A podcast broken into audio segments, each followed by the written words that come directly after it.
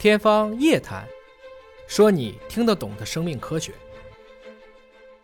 我们很多人都会说，我要去趟漠河，我要来趟北极村去打卡。没错，就是这里。现在大家能看到的，我对面的这些山，已经是俄罗斯的山了。我们一会儿会走到我们中俄边界的那条界河上去。生命总会找到出口。人类其实也不过就是万千物种当中非常渺小和平等的一个。每当我们谈到生物多样性的时候，大家可能一般会去想，像云南、贵州，它们的多样性其实都非常好。它是在一个热带地区，恰好有一个垂直分布，而在这个里面，它其实就是我们的大兴安岭的一部分。它是一个在寒温带，生物多样性应该保护的。最好的地方之一。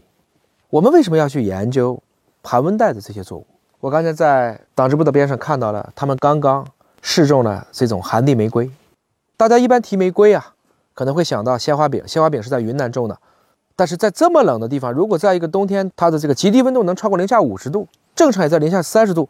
我当时问的第一个问题是：这些玫瑰能越冬吗？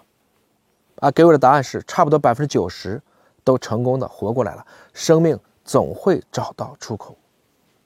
如果我们能把这些有效的抗寒基因研究清楚，我们用在跟其他的作物的一些抗胁迫，比如说耐寒基因的这种选择上，那我想我们今天看到的这些绿水青山，它们背后除了是一个钱库，是一个粮库，是一个水库，是一个碳库，它们还是最宝贵的一个基因库。